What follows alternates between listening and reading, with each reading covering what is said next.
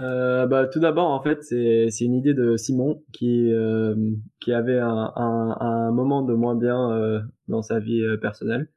Et euh, il s'est dit que bah il voulait partir euh, voyager, découvrir le monde, se sentir libre et vraiment pouvoir vivre à 100% une aventure où où il aura plus rien à penser. Et donc il a il a proposé ce, ce voyage à Cyril et euh, Cyril euh, directement, et bah, on peut pas dire non à des choses, à des aventures pareilles.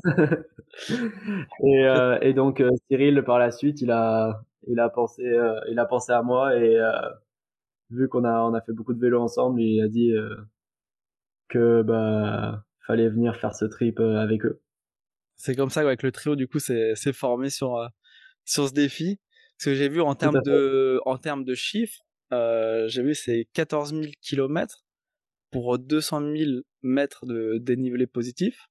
Donc je pense que ceux qui font un petit peu de vélo, euh, déjà 14 000 km, c'est ça fait déjà beaucoup de kilomètres même sur une année. Alors oui, là, vous, vous, avez prévu combien de temps pour faire euh, ce projet? Alors nous on a prévu entre 3 et 4 mois pour faire ce projet.